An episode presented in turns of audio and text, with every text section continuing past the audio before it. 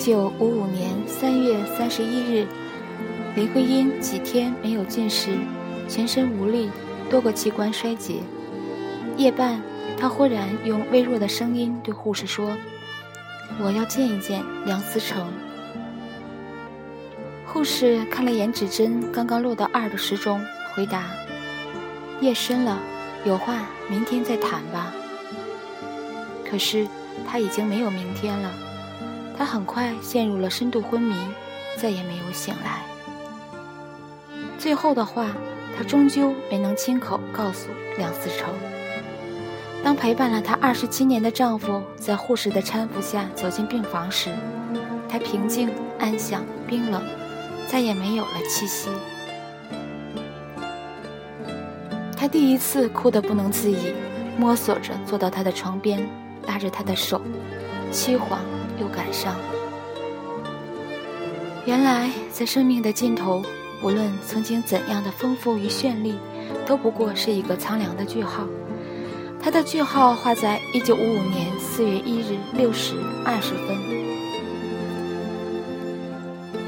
生得好，长得好，学得好，嫁得好，爱得好，五好女性林徽因完美的像一尊偶像，把其他同性映衬得平淡而局促。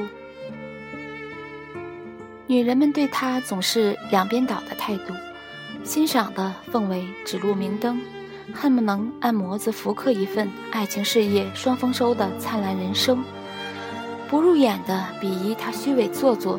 花蝴蝶一般穿梭在男人堆里，靠绯闻、花边和半吊子的才情博得美女兼才女的虚名，而男人们却把她当作解语花，争先恐后挤进他的太太客厅。他们都是那个年代最出色的男子：胡适、徐志摩、沈从文、萧乾、金岳霖、李建武、朱光潜等等。把这样一批优质而成功的异性聚拢身边，至少她不是个虚妄的女子。抛开那些夸张的吹捧、泛滥的溢美和捕风捉影的八卦，她究竟是个怎样的女子？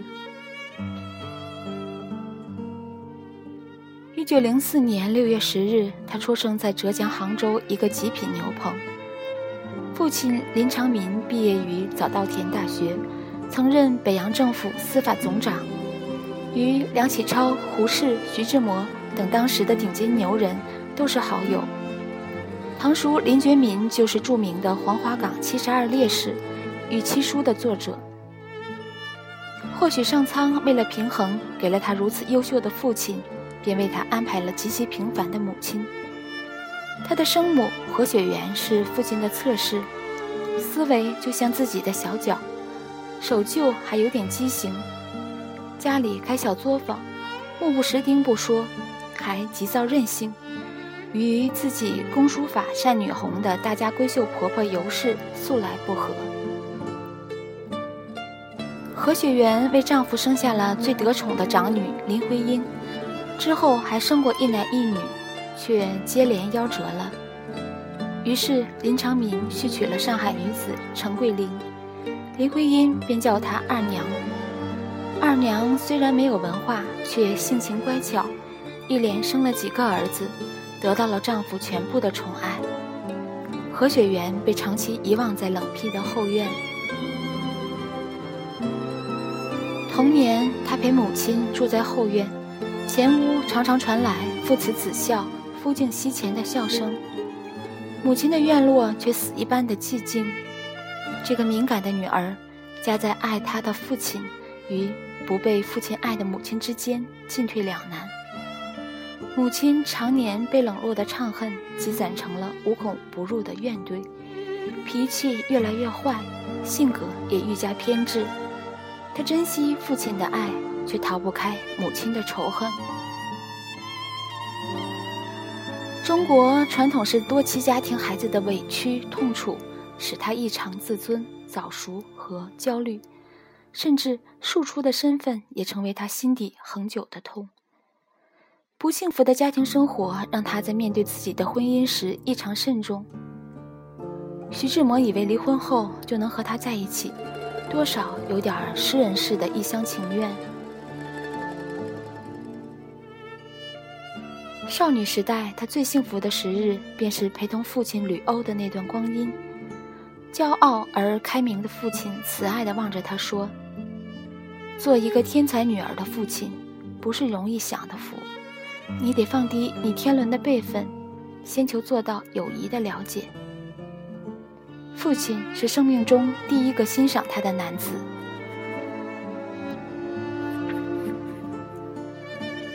我常想，如果他临终前有机会见上梁思成一面，他留给他最后的话会是什么？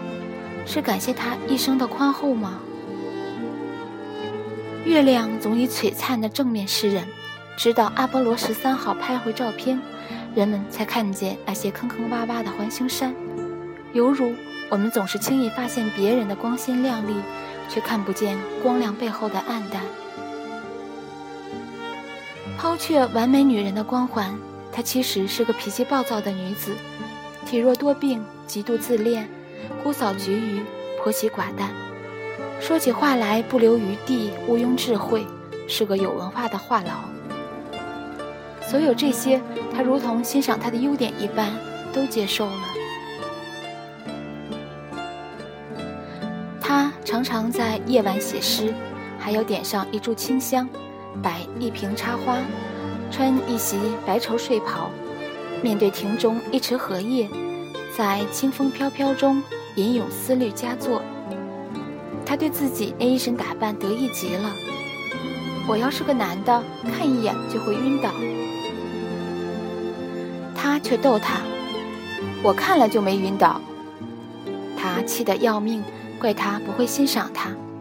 却一辈子用着他做的仿古铜镜，那是他用了一周时间雕刻、铸模、翻砂做成的，镌刻着林徽因自荐之用。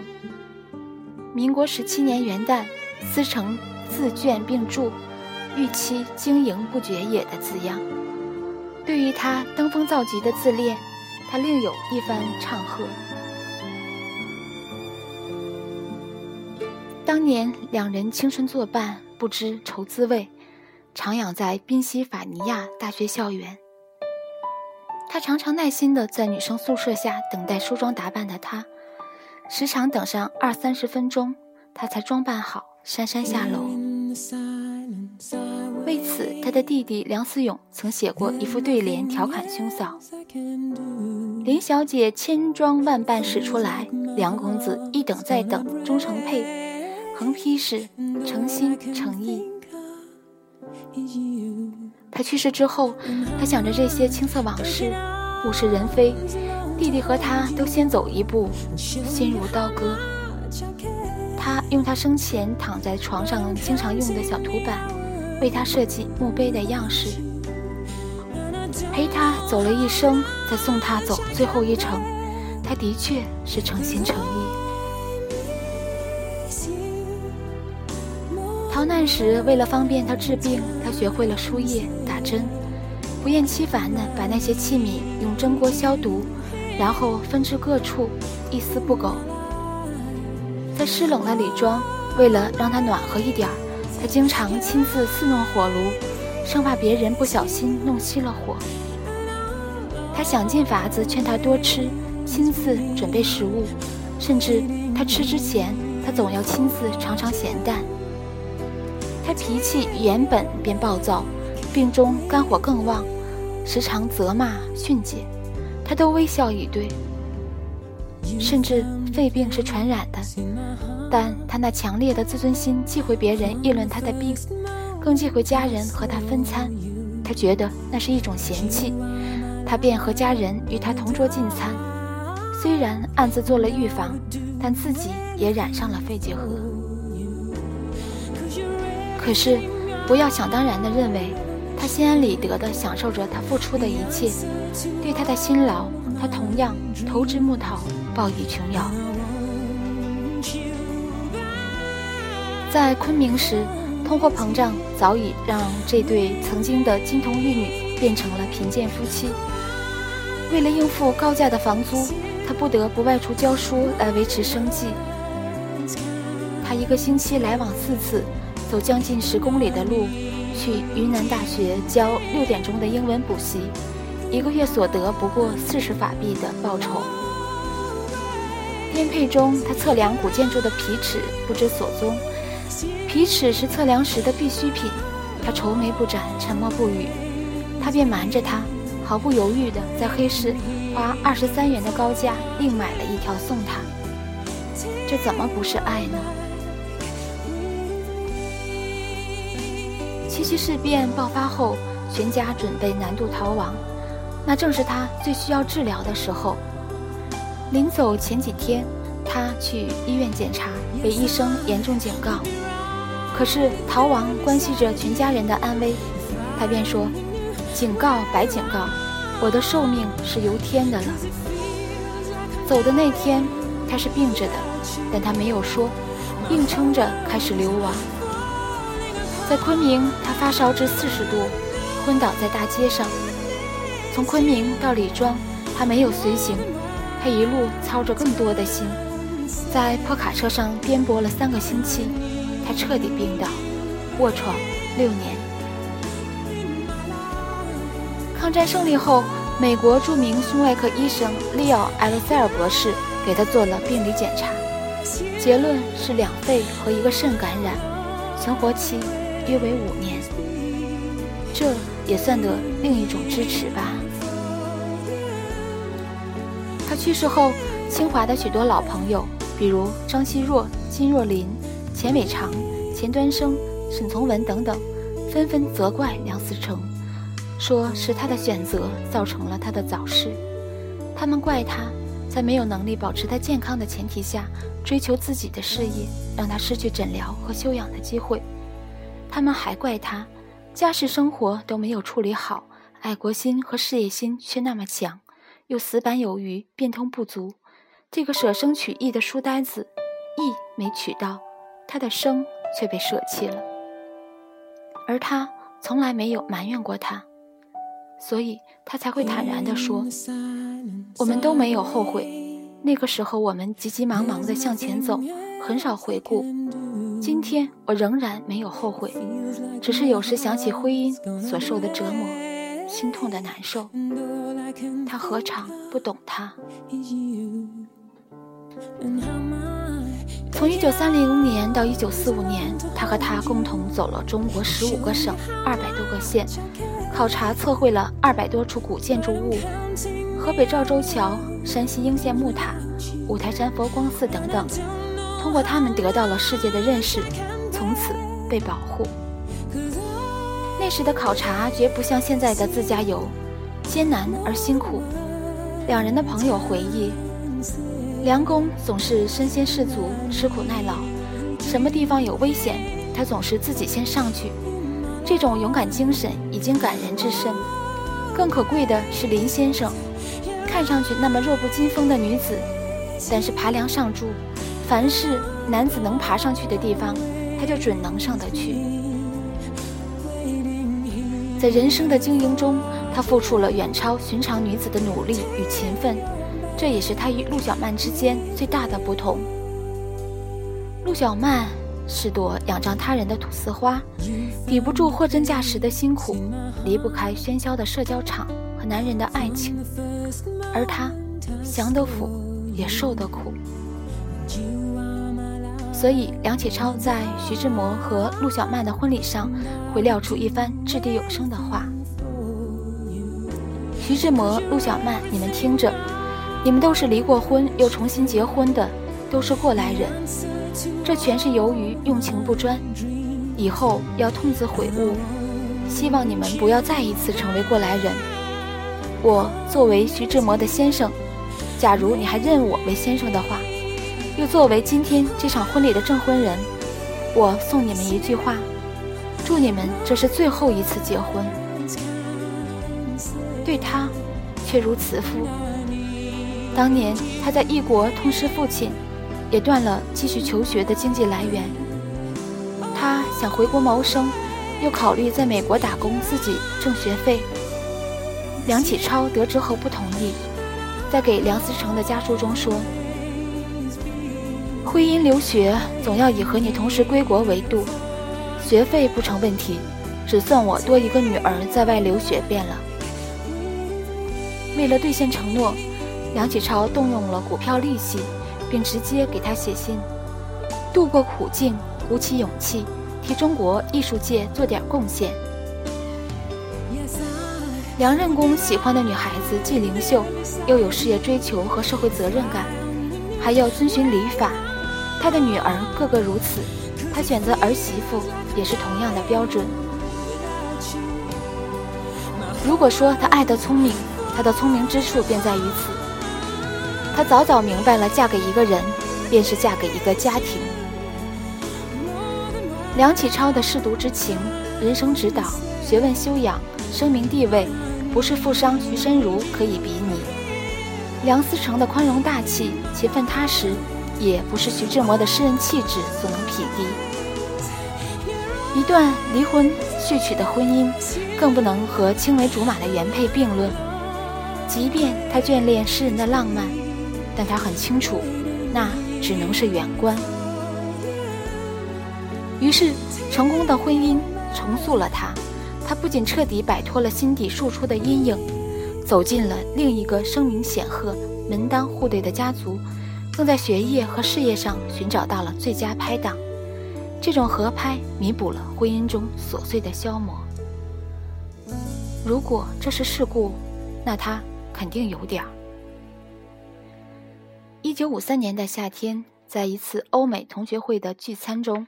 他指责当时负责北京城建的副市长吴晗破坏文物建筑，他热泪盈眶，冲动而激愤，甚至严重的肺病让他声音嘶哑。他依然用并不动听的声音据理力争，动情处不惜指着吴晗的鼻子谴责。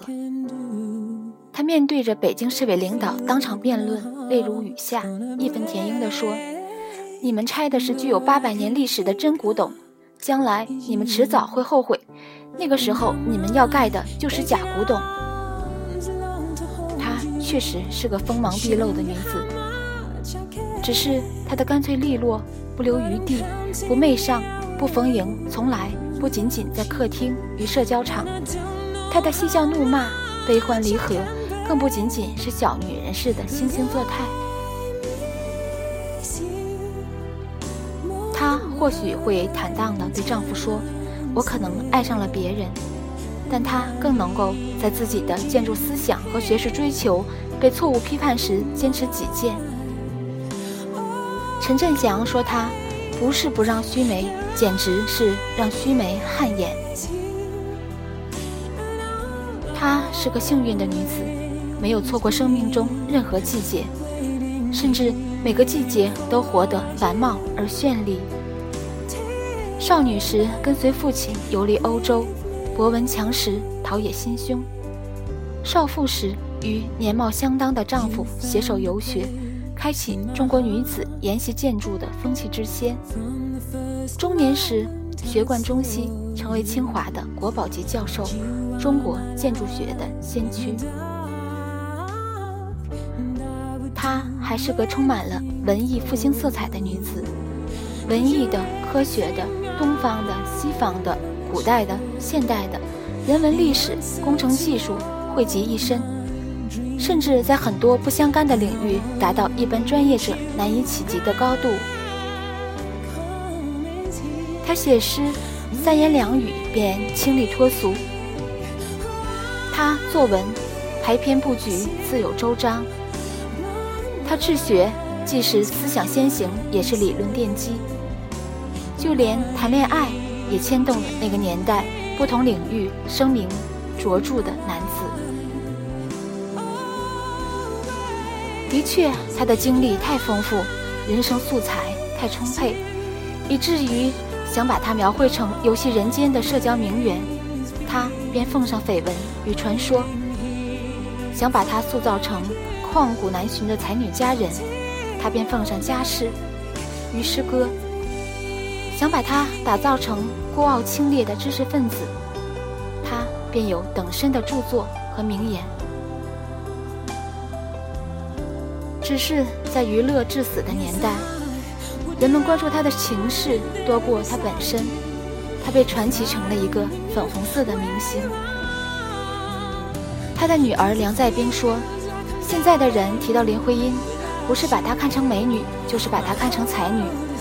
实际上，我认为她更主要的是一位非常有社会责任感的建筑学家。她和我父亲梁思成是长期的合作者，这种合作基于他们共同的理念和他们对这个事业的献身精神。